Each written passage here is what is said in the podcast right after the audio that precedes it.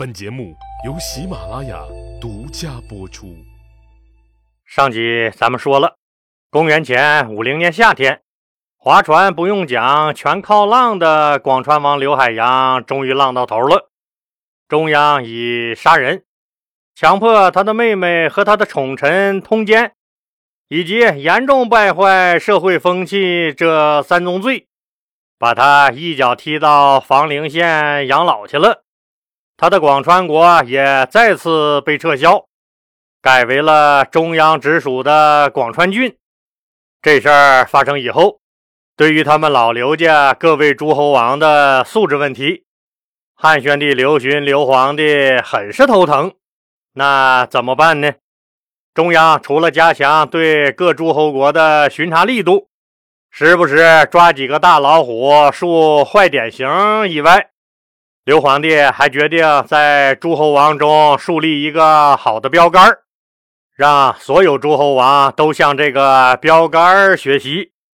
刘询树立的这个好典型是他自己的三儿子定陶王刘骁。前面老李说了，刘骁的母亲是魏婕妤，这个定陶王刘骁非常的优秀，不管是诗书礼乐呀，还是接人待物呀。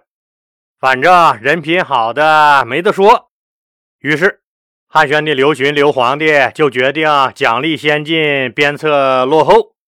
总之就是给大家打个样，让刘氏皇族那些诸侯王们都学习学习，做个人吧。公元前五零年，鞭挞打击完了大变态广川王刘海洋以后，大汉朝随即树立了标杆定陶王刘骁，为了表彰刘骁，把他由定陶王改封为楚王，定都彭城，也就是今天的江苏徐州。可能你要说了，这不还是诸侯王吗？但诸侯王和诸侯王那能一样吗？同样是市长，您觉得老李所在的内蒙古包头市的市长？和人家深圳市的市长那分量能一样吗？您可要知道，楚国是传统大国，地理位置优越不说，最主要是经济发达、资源丰富。把刘骁由定陶王改封为楚王，这明显就是在奖励先进，同时督促刘家各位诸侯王都向人家楚王刘骁学着点儿。就在汉宣帝刘询刘皇帝头疼国内诸侯王素质的时候，国际形势也有了一些变化。自从匈奴的呼韩邪单于正式认了汉朝这个干爹以后，有了干爹撑腰的呼韩邪单于立马胆儿肥了，正式开始在匈奴草原上狐假虎威了起来，把之前他根本干不过的他的那个哥哥。置之古都后单于呼图五斯，远远地赶到北面吃沙子去了。就在鞭策了落后的广川王刘海洋和奖励了优秀的楚王刘骁以后，公元前五零年的冬天，虚岁才四十二岁的汉宣帝刘询刘皇帝突然感觉自己身体很不舒服，他生病了。但作为一个皇帝，特别是一个有想法的皇帝，他依然闲不住，依然在忘我的工作着。公元前四九年的正月，汉宣帝刘询刘皇帝忍着病痛，前往甘泉宫，举行了祭拜天神的活动。接下来就是传统的正月里各诸侯王和藩属国的国王一年一度的朝见仪式。匈奴呼韩邪单于再一次来到了世界的中心长安，朝拜汉宣帝刘询。刘皇帝热情地接待了他，两国领导人就汉朝中央政府和匈奴政权的边境贸易。引进技术等一系列合作进行了探讨之后，双方的工作人员开足马力，务实合作稳步推进。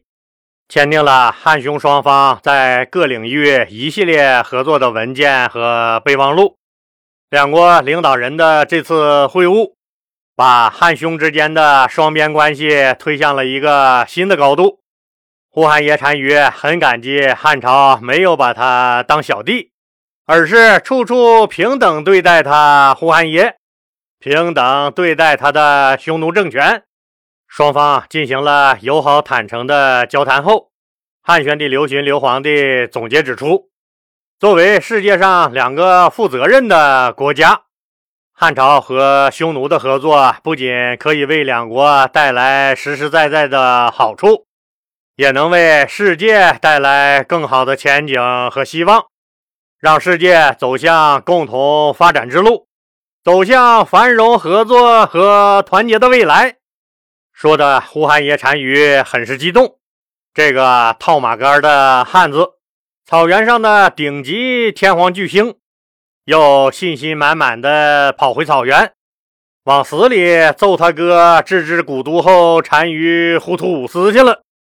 送走了远道而来的呼韩邪单于，汉宣帝刘询刘皇帝觉得自己还是浑身不舒服。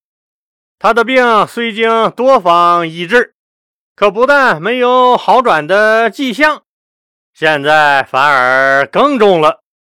这让刘皇帝心里有点慌。他当然不想死，自己还没活够呢。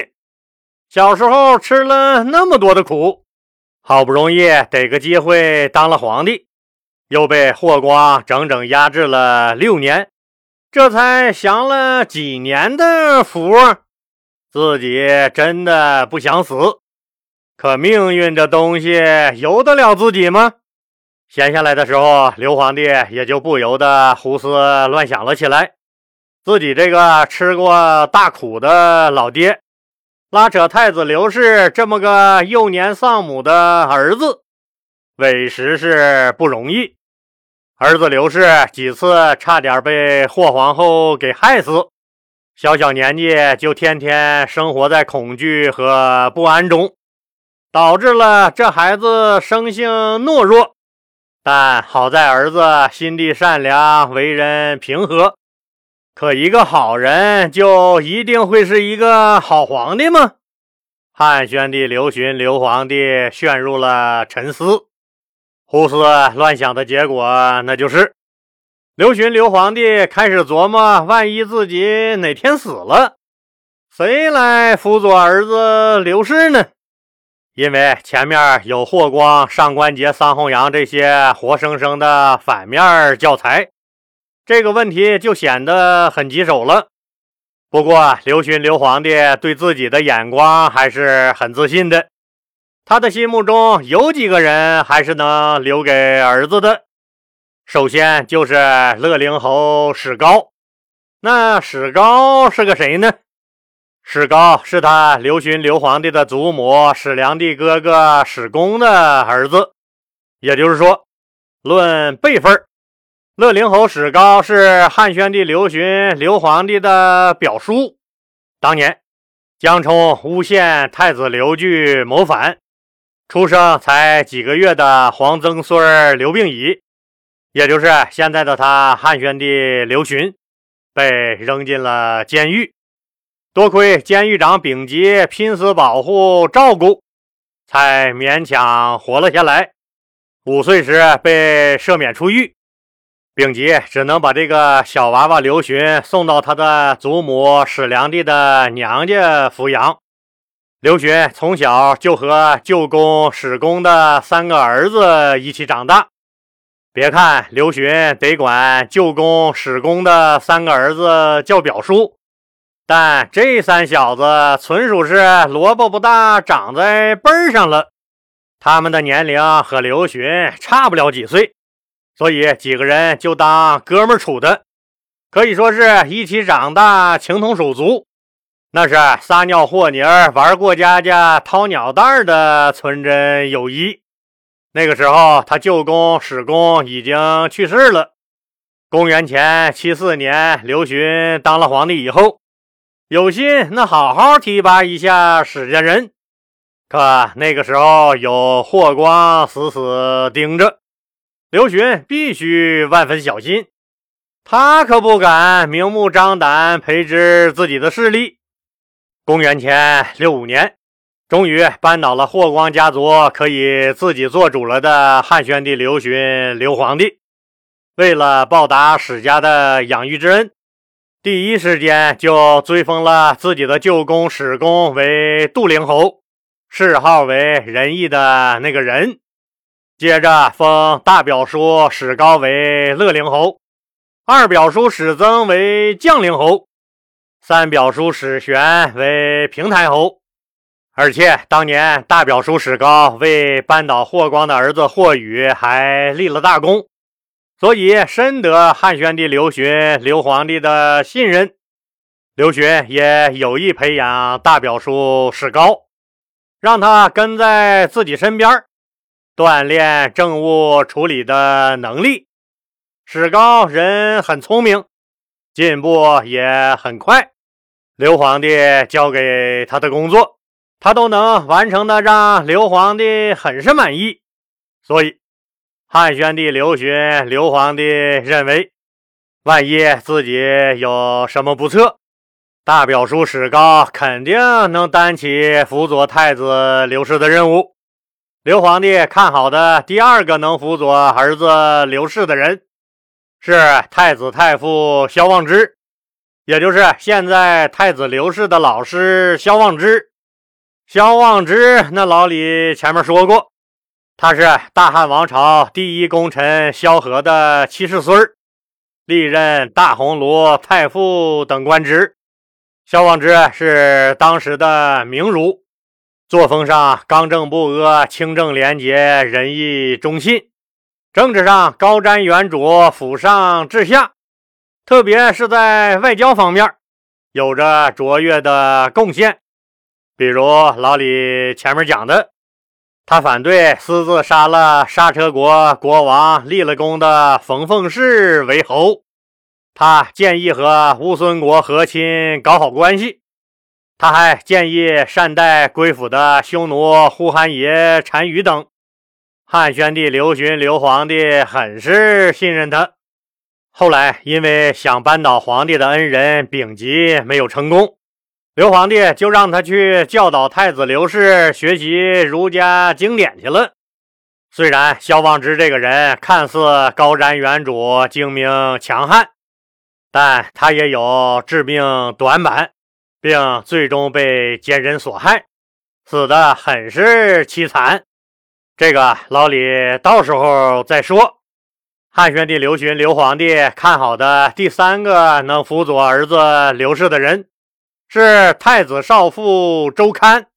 太子少傅也是太子的老师。周堪是齐国人，从小学习儒家经典理论，师从夏侯胜。周堪的文化水平是相当高的。但做官搞阴谋嘛，他可能就差了点儿。他成了别人弄权路上的最大拦路虎和绊脚石，自己又不会委婉，从来都是直来直去。这样一来，他也就成了靶子。人家那不搞你，搞谁？政治是有着他一系列套路和打法的。周刊还真就不是那个。当然，这也是以后的事了。反正不管怎么说吧，现在汉宣帝刘询刘皇帝最看重的就是他们三位。刘皇帝觉得有这三位大咖替自己辅佐儿子，给儿子站台，自己就是死了也可以安心了。那汉宣帝刘询刘皇帝的病能治好吗？之后又发生了哪些故事呢？咱们呢下集接着说。老李特别感谢加入老李新米团和给老李单条声音付费，以及给老李的专辑投月票和给老李打赏的听友。希望您继续支持老李。老李也再次感谢老李的所有听友朋友们。